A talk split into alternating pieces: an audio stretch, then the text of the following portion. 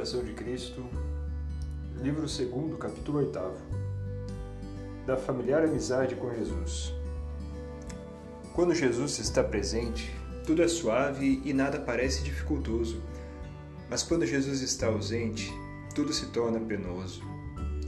Quando Jesus não fala ao coração, nenhuma consolação tem valor. Mas se Jesus fala uma só palavra, sentimos grande alívio Porventura não se levantou logo Maria Madalena do lugar onde chorava quando Marta lhe disse: O Mestre está aí e te chama? Ora bendita quando Jesus te chama das lágrimas para o gozo do Espírito. Que seco e árido é sem Jesus. Que nécio e vão se desejas outra coisa fora de Jesus. Não será isto maior dano do que se perdesse o mundo inteiro? Que te pode dar o mundo sem Jesus? Estar sem Jesus é terrível inferno. Estar com Jesus é doce paraíso. Se Jesus estiver contigo, nenhum inimigo te pode ofender. Quem acha a Jesus acha precioso tesouro. Ou antes, o bem superior a todo bem. Quem perde a Jesus, perde muito mais do que se perdesse a todo o mundo.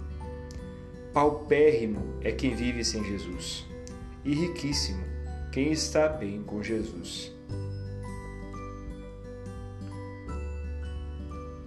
Grande arte é saber conversar com Jesus, e grande prudência conservá-lo consigo. Ser humilde e pacífico, e contigo estará Jesus. Ser devoto e sossegado, e Jesus permanecerá contigo. Depressa podes afugentar a Jesus e perder a sua graça. Se te inclinares às coisas exteriores, e se o afastas e o perdes, aonde irás e a quem buscarás por amigo? Sem amigo não podes viver. E se não for Jesus teu amigo acima de todos, estará muito triste e desconsolado. Logo, loucamente procede se em qualquer outro confias e te alegras antes ter o mundo todo por adversário que ofender a Jesus. Acima de todos os teus amigos, seja, pois, Jesus amado de um modo especial.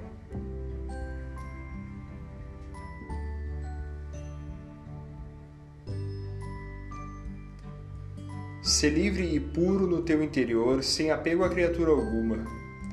É mister desprender-te de tudo e ofereceres a Deus um coração puro se queres sossegar e ver como é suave o Senhor.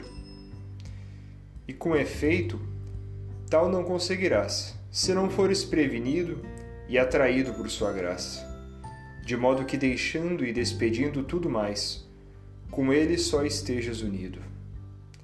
Pois quando lhe assiste a graça de Deus, de tudo é capaz o homem, e quando ela se retira, logo fica pobre e fraco, como que abandonado aos castigos. Ainda assim não deves desanimar nem desesperar, antes resignar-te na vontade de Deus e sofrer tudo o que te acontecer, por honra de Jesus. Pois ao inverno sucede o verão, depois da noite volta o dia, e após a tempestade reina a bonança.